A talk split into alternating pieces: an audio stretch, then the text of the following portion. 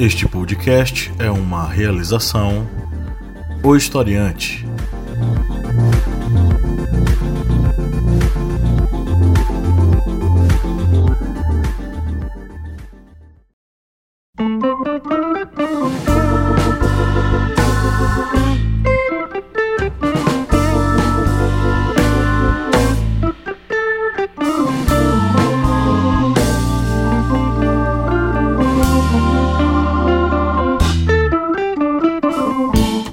Ouvintes, bem-vindos mais uma vez ao podcast do Historiante, o seu podcast sobre as ciências humanas, com a missão aqui de contribuir com a sua formação acadêmica, sua formação aí enquanto ser pensante nesse mundo louco em que nós estamos vivendo. Eu sou o professor Pablo Magalhães. Essa é a Minipédia, nosso programa do início da semana, que geralmente entra ou na segunda ou na terça. A gente anda muito relapso em relação a isso. E comigo, como sempre, do outro lado da mesa, a mesa virtual, obviamente, está o senhor Kleber Roberto. Deus Vult.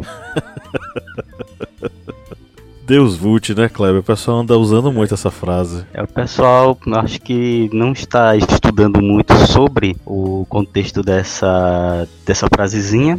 E nós vamos aqui nessa minipédia explicar um pouco, tanto o contexto como uma das, digamos, apropriações medievais mais utilizadas ultimamente. Kleber, o que, é que você acha dos templários paulistas, hein? Os templários lá da, da capital de São Paulo. Os templários de condomínio. Esses mesmo. É, rapaz, é um pessoal que eu acho que dificilmente deve ter estudado alguma coisa sobre o que foram realmente os templários, é, o contexto das cruzadas. Pegaram esse contexto dos templários só por uma, que, por uma questão é, religiosa, estão é, apropriando disso como é, a proteção da cristandade, dos ideais judaico-cristãs contra é, os comunistas, o fantasma do comunismo. Uma apropriação muito louca, né? Esses últimos dias estão sendo muito loucos, então eu acho que eu não vou nem mencionar muito, porque de repente aparece um templário bem aqui e começa a gritar Deus Vult, né? Então vamos dar continuidade aqui. Você que está nos ouvindo, antes da gente entrar na nossa pauta, eu tenho alguns recadinhos para você. Eu acho que você já notou que a gente vai falar sobre os templários. Mas antes disso, vamos para os nossos recadinhos. Se você nos escuta há um bom tempo, curte nosso conteúdo, que tal você ser um apoiador? Com certeza. E apoiar o historiante não é nada difícil, é facílimo e é também baratíssimo. Você vai no nosso Apoia-se. Você vai digitar lá na sua barra de endereços do seu navegador que você utiliza apoia.se barra historiante e você poderá contribuir com, olha só o quanto é barato, com quatro reais com o valor de 3 miojos de um copo de cloroquina, você vai estar contribuindo com o historiante. Pois você é. fará parte do nosso grupo secreto no Facebook, terá também é, acesso a materiais exclusivos nesse grupo secreto e assim que esse período de quarentena passar, você vai estar participando do sorteio mensal de livros, que é algo que estamos ressalvando muito. É, os sorteios não estão sendo feitos devido à dificuldade de locomoção de correios, atrasos, mas assim que o período da quarentena passar, voltaremos aí com sorteios de livros para os apoiadores. É isso aí, então siga aí os conselhos de Kleber, seja um apoiador, vá no apoia.se historiante e contribua a partir de R$ reais mensais. Conheça a família historiante de podcasts, além desse aqui que você escuta toda semaninha, religiosamente, você vai ouvir também o Correspondente de Guerras, a voz que narra os principais conflitos ao redor do mundo, o podcast em formato de storytelling, capitaneado aí pelo senhor Kleber Roberto, e o podcast das Arretadas, com vozes, olhares e perspectivas femininas e feministas sobre assuntos sociais, sobre assuntos os mais variados. Você vai encontrar lá no feed das meninas, né? Então, a missão de hoje é você abrir o seu agregador e assinar o feed da, dos outros podcasts da família Historiante. E você sabia que você pode também ser o nosso aluno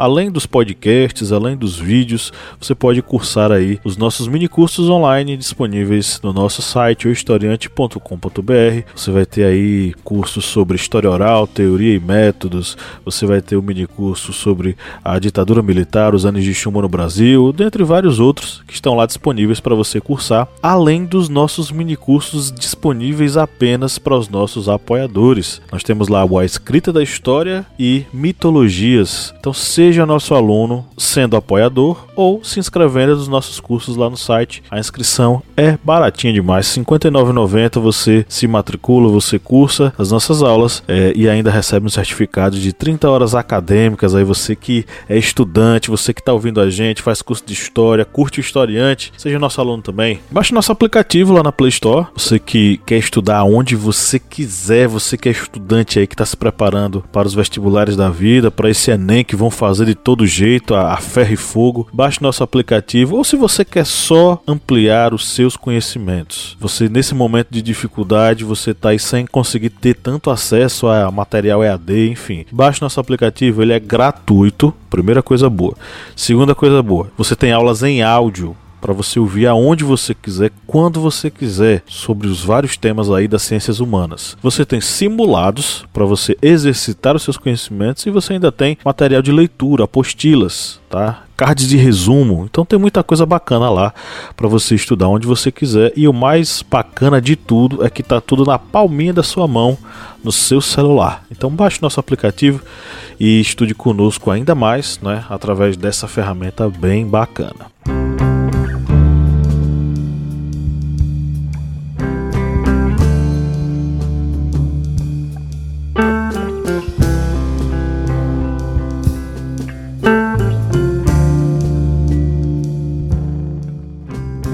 Bom, vamos entrar na nossa pauta. É, os Templários eles são tema muito recorrente de estudos históricos, né, medievais, mas também de readaptações e reapropriações nesse mundo louco em que nós estamos vivendo. Aqui no Brasil nós temos um movimento aí é, de retorno aos Templários, de, de resgate dos Templários, só que é um resgate complicado e enviesado porque é um resgate aí é, e uma apropriação de uma direita é, conservadoríssima que vê nos Templários um grande exemplo dos lutadores da fé, os lutadores pela fé, né, bicho? Isso mesmo. E o pessoal também até faz uma certa mistura, misturando os cruzados, é, hospitalários, templários, achando que é tudo um de só, mas não, é cada um em seu quadrado. É, vamos só recordar é, que as cruzadas, elas foram é, exortadas, convocadas por Urbano II lá em 1095, ao todo foram nove cruzadas. Esse termo cruzadas já é posterior aos eventos, porque os, os militares, nobres, é, condes, enfim, quem participava da cruzada, daquele evento,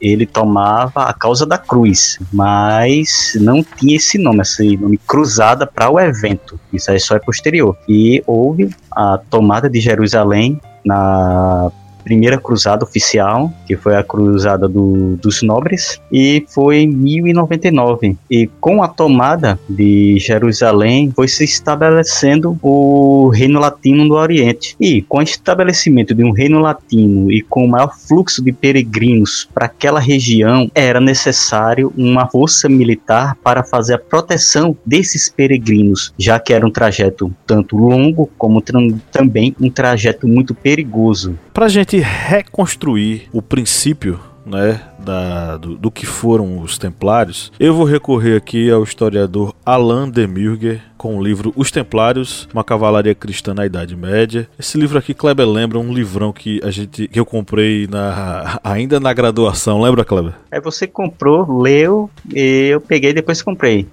Pronto. Assim, porque é um livro que no final a gente vai comentar um pouquinho, porque devemos ter cuidado com as literaturas relacionadas aos Templários. Tem muito ter, ter é, livros assim que são esotéricos que pra, quase transformam os Templários em em extraterrestres. Sim. E esse livro não é um livro de historiador, ele vai contar todo o digamos, a descrição histórica. Isso mesmo. Nesse livro você não vai encontrar é, aqui os templários, eles é, foram ungidos por Deus e pegaram é, a nave espacial e, e a cabeça do bode. E, não, e você adoraram, vai ter o contexto histórico. E adoraram o capeta, essas coisas, né? É, porque tem, tem que ter muito cuidado com as literaturas relacionadas aos tem, templários, que tem muita coisa aí que é complicado. E esse livro é fantástico, né? É um livraço, então a pessoa que está ouvindo aqui a gente é, não pensa que é um livro, é um livraço com muita coisa bacana. Logo aqui no capítulo 1, ele vai levantar aqui três relatos da época sobre os Templários. Um deles é do, do de Guilherme de Tiro, que ele fala o seguinte: ao longo do mesmo ano, no caso 1120, é, alguns nobres cavaleiros da ordem equestre, homens devotos a Deus e animados por sentimentos religiosos,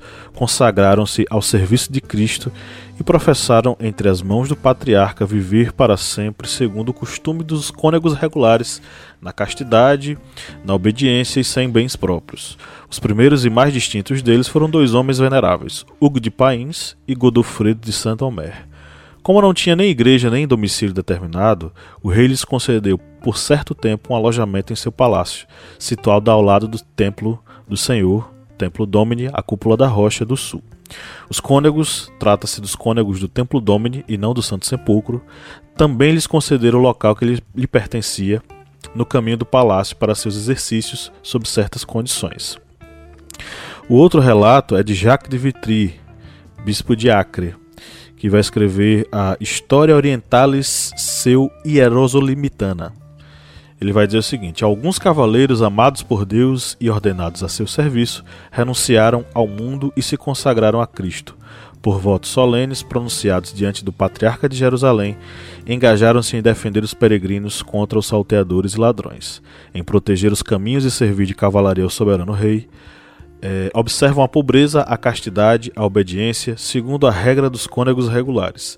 Seus chefes eram dois homens veneráveis, Hugo de Pains e Godofredo de Saint-Omer. E o terceiro relato que ele vai abordar é de Ernu. Ele era escudeiro do Balian de Ibelin. A galera que gosta do filme As Cruzadas vai lembrar que Balian de Ibelin é um dos personagens lá. Ele é o cara que vai negociar a rendição de Jerusalém com Saladino em 1187. E Ernu, escudeiro, né, a serviço de Balian, vai escrever o seguinte: quando os cristãos conquistaram Jerusalém, muitos cavaleiros dirigiram-se ao Templo do Sepulcro, e muitos chegaram depois, vindos de todas as terras, e obedeciam aos priores do sepulcro. Haviam bons cavaleiros donatos. Donato é um cavaleiro laico que se entrega a uma ordem, é como se ela doasse seu corpo. Né? Então ele era chamado de Donato, que diziam o seguinte: Abandonamos nossas terras e nossos amigos, e para cá viemos pela lei de Deus, para elevá-lo e exaltá-lo. Se estamos aqui detidos para beber, para comer e para gastar sem trabalhar, nem fazer nada, nem pegar em armas, é porque a necessidade está na terra. E não pegamos em armas, é por... e se não pegamos em armas é porque obedecemos a um sacerdote. É... Naquele tempo o rei era Balduíno II. Dirigiram-se a ele e lhe disseram: Senhor, por Deus, aconselhai-nos, pois assim ordenados pensamos em fazer mestre a um de nós, para que nos conduza em batalha e assegure a terra. O rei ficou muito contente e disse de bom grado que os aconselharia e os ajudaria. Né? É, enfim, nós temos aqui também o relato de um cristão jacobita chamado Miguel Sírio, que diz que no começo do reino de Balduíno II, um franco veio de Roma para rezar em Jerusalém. É, ora, esse homem, cujo nome era Hugo de Paim, aceitou o conselho do rei, que era de proteger os peregrinos contra ladrões, e é, juntou-se com 30 cavaleiros que o acompanharam né, para a criação de um grupo de lutadores em nome da fé. O rei lhes deu a casa de Salomão como habitação. Então nós temos aí três relatos que são trabalhados nesse livro que retratam um pouco sobre esse princípio. E é um princípio que Kleber meio que preconizou aqui um pouco, falando sobre o seguinte: a ideia desses cavaleiros, em estando em Jerusalém e em não trabalhando ou não exercendo qualquer trabalho, né, qualquer ação, eles se predispuseram a trabalhar em prol da fé e dos peregrinos que iam para Jerusalém na defesa deles. Obviamente que esses cavaleiros, que futuramente seriam chamados de templários, até porque a ordem efetivamente ela não existia ainda aqui. Ela vai se organizar e a partir, se não me engano, de 1120, eles vão amadurecendo a ideia em 1119, em 1120 de fato a ordem passa a existir e começar a exercer o seu trabalho de defesa dos peregrinos. Claro que, ao mesmo Foi tempo. 1128. Isso, 1128. Nove anos depois dessa reunião deles com o rei, com com o Balduíno, eles vão criar a ordem de fato. Eles tentaram uma primeira vez com o Papa Honório II, mas eles não conseguiram reconhecimento como uma ordem é, religiosa militar. Mas aí, com a, o apoio de Bernardo de Claraval, como era um religioso muito influente dentro da igreja, ele conseguiu, junto ao Papa Inocêncio II, no Concílio de Troyes, de 1128, a liberação para ser criada a Ordem dos Templários. E também ressalvando o seguinte, que quando se fala Templários, sempre se lembra da cavalaria, mas os Templários, eles não eram apenas cavalarias, eles eram uma grande força, um grande corpo militar. Era uma grande ordem que aí unia os próprios cavaleiros, infantaria, soldados a pé, escudeiros, armeiros, ou seja, tinha uma grande estrutura por trás desta, desta ordem. E lembrando também que eles não eram a única ordem que operava nessas guerras entre a cristandade e o mundo muçulmano, pois outras ordens também tinham é, funções dentro dessa, dessa estrutura, tanto da guerra no Oriente, como também na guerra da chamada Reconquista Ibérica. Isso mesmo, eu destacaria aqui de cara né, os hospitalários. Acredito que foram tão importantes quanto e futuramente, quem sabe a gente possa até falar, fazer um episódio sobre eles especificamente. É, os hospitalares eles eram do Hospital de Jerusalém. Inicialmente eram dois monastérios juntos, né? O de Santa Maria Latina de homens e Santa Maria Madalena de mulheres, que seguiam a ordem dos beneditinos. Depois de um tempo, né, depois de, de sua ação como vamos dizer assim, protetores dos peregrinos, mas também cuidadores deles, né? Porque se oferecia casa, comida, cuidados para eles. Esses hospitalários eles vão é, crescer a ponto de ficarem autônomos, né? Em 1113, uma bula né, do Papa Pascoal II vai criar uma instituição independente, o Hospital de São João de Jerusalém. E eles vão ser a base da atuação, né, dessas ordens, oferecendo caridade, né? Caridade alimentação, caridade hospedagem, mas também braços armados. Vai ter uma certa rixa com os templários, porque os templários inicialmente eles vão ser alimentados pelos hospitalários. Tem até uma, uma frase que se falava aqui, o, o, o Alan coloca aqui. E é inclusive o Ernu, o escudeiro do Balian, que vai falar que esses templários, esses proto-templários que trabalhavam para o Santo Sepulcro, né? É, é, a gente tem que lembrar que os templários, eles antes de serem templários, eles eram braço armado do Santo Sepulcro, né? Da, da, da, abadia do Santo Sepulcro, dos monges, né? Do Santo Sepulcro. Ele vai dizer que esses prototemplários eles recebiam do hospital os restos de alimento. É forte isso, mas é basicamente o que acontecia. Eles eram alimentados pelos hospitalários e é, pouco a pouco eles vão começar a se distanciar um do outro. Né? É, o, o próprio hospital ele vai deixar de seguir a regra de, de de Santo Agostinho. E é, a gente vai ter aqui, por exemplo, que esses cavaleiros, que eram cavaleiros inicialmente laicos, eles vão passar a ser entendidos né, como, como é, é, indivíduos com duas naturezas: uma natureza monacal e uma natureza da, de guerra. É tanto que eles vão, vão ser chamados de Militia Christi, né, os cavaleiros de Cristo é, colocando duas coisas muito distintas juntas. Uma coisa era a fé e outra coisa era a guerra. Até então, até esse momento, eram coisas completamente distintas, mas a partir daqui vai se construir a ideia de guerra santa ou guerra justa. E essa guerra justa justifica que alguém pegue em armas para matar alguém em nome de Deus. É que esse era um dos, digamos, é, dilemas da própria igreja já que era, digamos, um impacto logo de cara no, em um dos mandamentos, que é o não matarás. Aí de repente tem uma ordem religiosa que mata. Mas aí deu-se essa modificação, está matando para defender a fé. É tanto que há ah, esses problemas com relação à morte por exemplo, de cristão contra cristão na Quarta Cruzada, que é uma cruzada que se envolve em uma série de problemas desde sua partida, juntamente com os venezianos, e eles, no primeiro momento, atacam uma cidade cristã, que é Zama, e, essa, e após essa, esse ataque, eles são excomungados pela igreja. Mas aí é, essa excomunhão é, digamos, cancelada devido à influência de Veneza junto ao papado. Só que depois, é, dentro desse imbróglio todo, eles participam do ataque contra Constantinopla, no cerco e na tomada da cidade, que acaba resultando numa tomada de, de Constantinopla pelos cruzados, uma, um reino efêmero ali, um reino latino é, em Bizâncio, no Império Bizantino. Eles são novamente excomungados por isso, por estarem matando cristãos, ou seja, dentro desse período das cruzadas, nós temos é, esse embate que nós não vamos entrar nisso porque chega ao seu embate teológico desse não matarás. Até que ponto chega esse momento desse problema do matar o infiel ou matar o cristão? O momento em que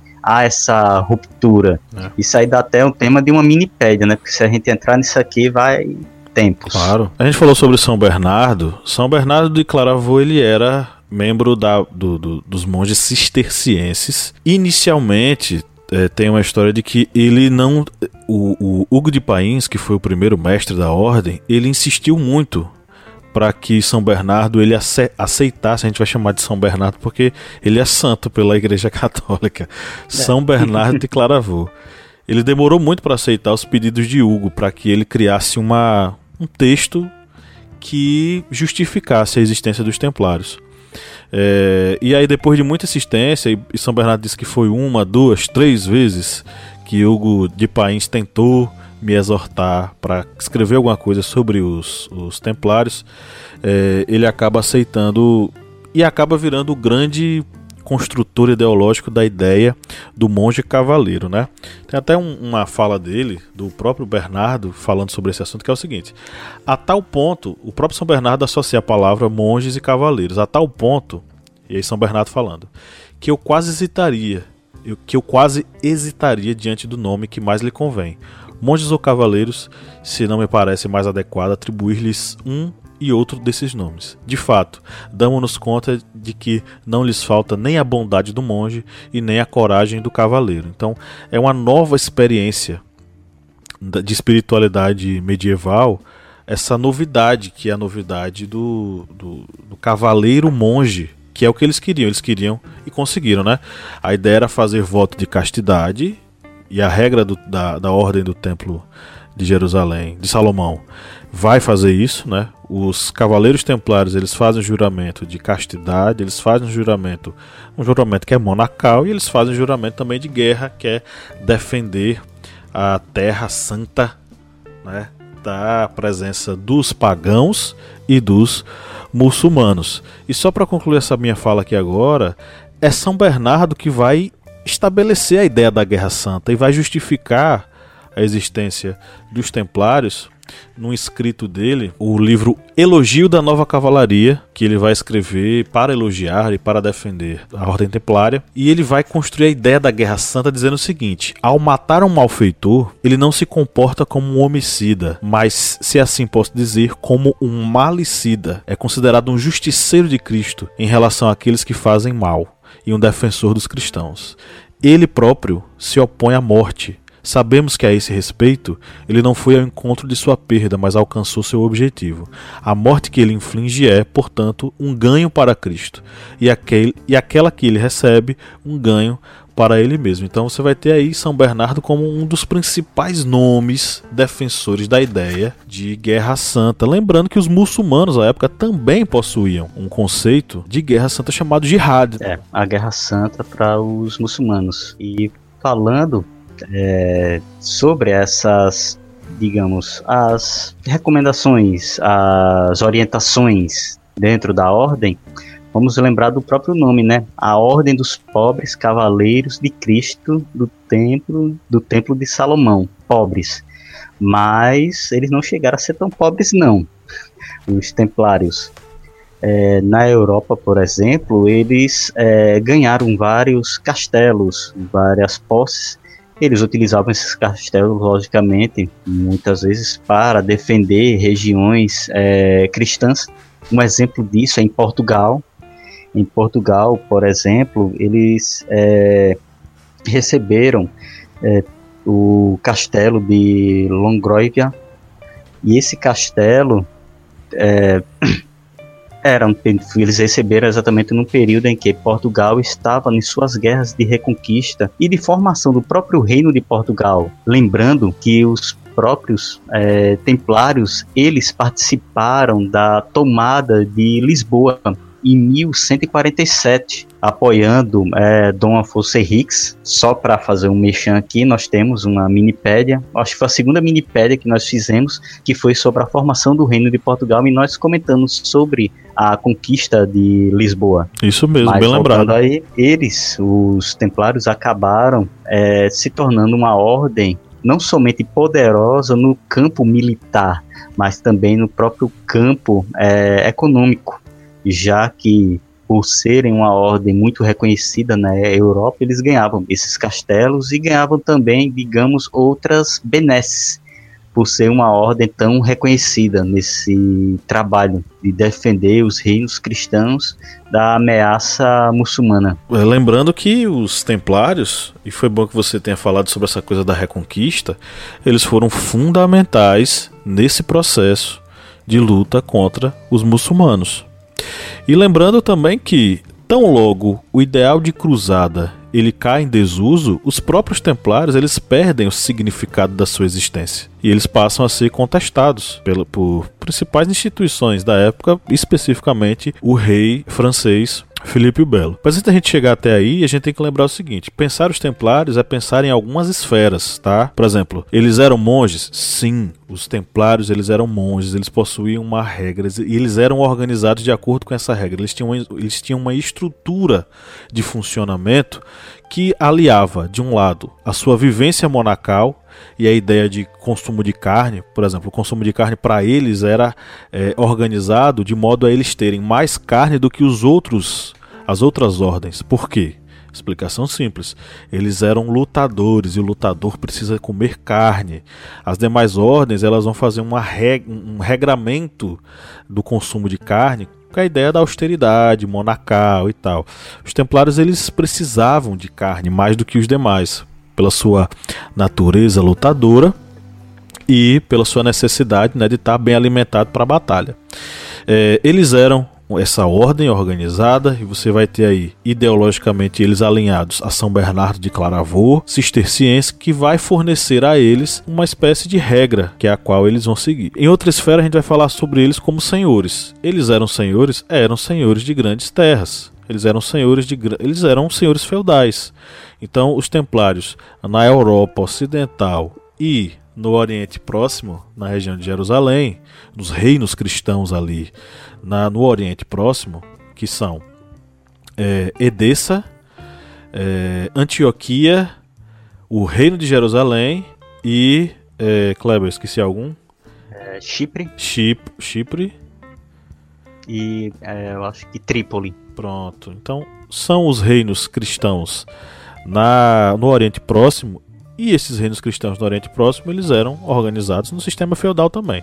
Então os templários eles eram grandes senhores feudais, eles tinham é, Acredita-se inclusive que eles eram os eles foram grandes ban banqueiros da época, se a gente pode chamar assim, porque eles forneciam a ideia da letra de crédito que o cara poderia usar em qualquer, por exemplo, se ele recebesse uma letra de crédito na França, dos Templários, ele poderia chegar na Terra Santa e com essa letra de crédito ele receber um valor lá, né? enfim. É... Eles tiveram um tesouro considerável, não é o que dizem por aí, o grande tesouro dos Templários, isso é exagero, mas eles tinham sim riquezas, eles tinham posses e eles eram uma instituição muito forte na época. Quando eles são questionados, e já no século XIV por Filipe o Belo, não é porque eles eram maus, é porque Felipe o Belo ele tinha, primeiro, dívidas com os templários e segundo, ele se interessava pelas riquezas da ordem. E ele queria confiscar as riquezas da ordem na França. E é por isso que ele vai mover um, um processo contra os templários. Isso mesmo. Filipe o Belo, que é também conhecido como Filipe IV da França, ele, por ser um rei de um reino poderoso, a França, ele conseguiu é, influenciar o Papa Clemente V para fazer essa perseguição contra os templários. Lembrando que os templários, por serem uma organização muito, reconhecida, muito famosa naquele é, âmbito é, europeu, é, âmbito onde a Igreja Católica tinha muita influência e dessa forma ordens religiosas elas têm esse esse reconhecimento popular, eles tiveram que sofrer primeiro uma campanha de descrédito. Aí, ó, na Idade Média rolando fake news. E aí eles tiveram essa campanha de descrédito, indicando que eles eram é, heréticos, praticavam sodomia, eles faziam rituais é, para outros deuses, rituais pagãos.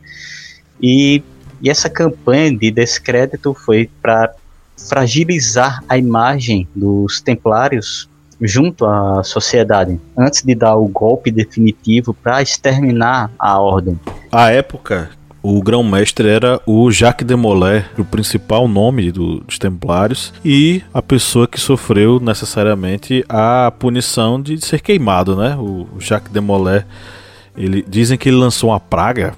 E aí já não sei, já, já parte para o campo da mitologia, que ele teria jogado uma praga no reino da França. A ordem ela vai passar por um processo de, de julgamento que vai destruir as suas bases é, ideológicas, religiosas e materiais, porque eles vão fazer uma devassa aí total em toda a riqueza dos templários. E a imagem deles vai ser destruída a tal ponto de que no, no processo eles vão ser acusados de é, pisar e cuspir na cruz, é, fazer rituais, né, como o Kleber falou, para outros deuses, é, adorar um bode, enfim, mentiras que foram plantadas sobre os Templários que acabaram destruindo a imagem deles.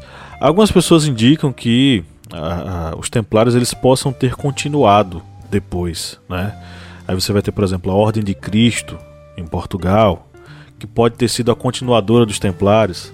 É, falar sobre essa questão das continuações é complicado porque o, a instituição Templários, né, a Ordem do Templo, ela vai acabar no século XIV. Ela não vai ter uma continuação, uma continuação. Agora, você pode se perguntar: será que alguns membros dos Templários acabaram se dirigindo para outras ordens e se mantendo? Talvez.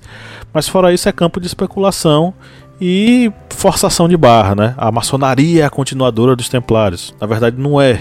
Né? A maçonaria ela vai ter ideais muito característicos seus e outras, é, enfim, é, influências ideológicas, vamos dizer assim. Mas os templários de fato eles acabam no século XIV. Agora, o que acontece depois disso, e por exemplo, o que hoje os jovens paulistanos fazem, é, é, trazendo de volta os templários e se vestindo como templários nas ruas, aí já é pataquada, como diz aqui na região. É, é tentar se apropriar de, um, de uma ordem é, por esse quesito de uma ordem que defende os cristãos, aí se pega essa imagem e tenta se vincular a um movimento que não tem nada disso. Já que os templários eram uma ordem que era voltada tanto para esses votos de pobreza e com certeza é, esses é, templários de condomínio eles não vão fazer voto de pobreza nenhum. É, os templários, a função deles era de proteger os mais fracos, já que uma das é, funções deles, como dito no início desse podcast, era defender as rotas dos peregrinos. E essa imagem que se utiliza atualmente dos templários como é, os defensores é, da sociedade judaico-cristã, com, contra o mundo é, muçulmano, contra o mundo é, comunista, o mundo globalista, isso daí cai meio que no, no ridículo, já que na Idade Média não existiam esses conceitos econômicos, é, comunismo, essas coisas, não existiam. Ou seja, está tentando é, desvirtuar alguma coisa em benefício próprio cuidado com as é, biografias, os livros, biografias que sejam relacionados aos templários. Tem, muito, tem muita coisa boa, como o livro que nós estamos utilizando, é, Os Templários de Alain é, de Mouge. Mas tem muita coisa ruim aí também, que as pessoas têm que ter cuidado. Porque tem muitas coisas, como dito pelo professor Pablo aqui no final, e vão fazer a ligação dos templários com é, outras ordens, grupos religiosos, é, Luminatis, não sei o que, não sei o que. Ó, cuidado com isso aí. o, você, quando pegar um livro relacionado aos templários, vai lá atrás, vai lá ver as referências bibliográficas, vai ver a fonte de pesquisa desse historiador. Não vá pegar o livro do é, youtuber fulano de tal, do influencer fulano de tal, cicrano, beltrano, que nunca leu um livro de história e está lá fazendo um livro baseado em nada, baseado nas vozes na cabeça. Isso é complicado. É isso aí, cuidado. É, a, a, nossa indicação é Os Templários, né? Do Alan Demurger. É, um livraço aqui, 790 páginas. Muito bom. Mas também indico o livro do Jean Fleury, A Cavalaria, que é interessante também para entender como se construiu esse ideal né, do cavaleiro medieval, que de certo modo também está ligado aos Templários. É, bom, chegamos ao final da nossa minipédia. Um grande abraço para você, criança, e tchau, tchau. Deus vote.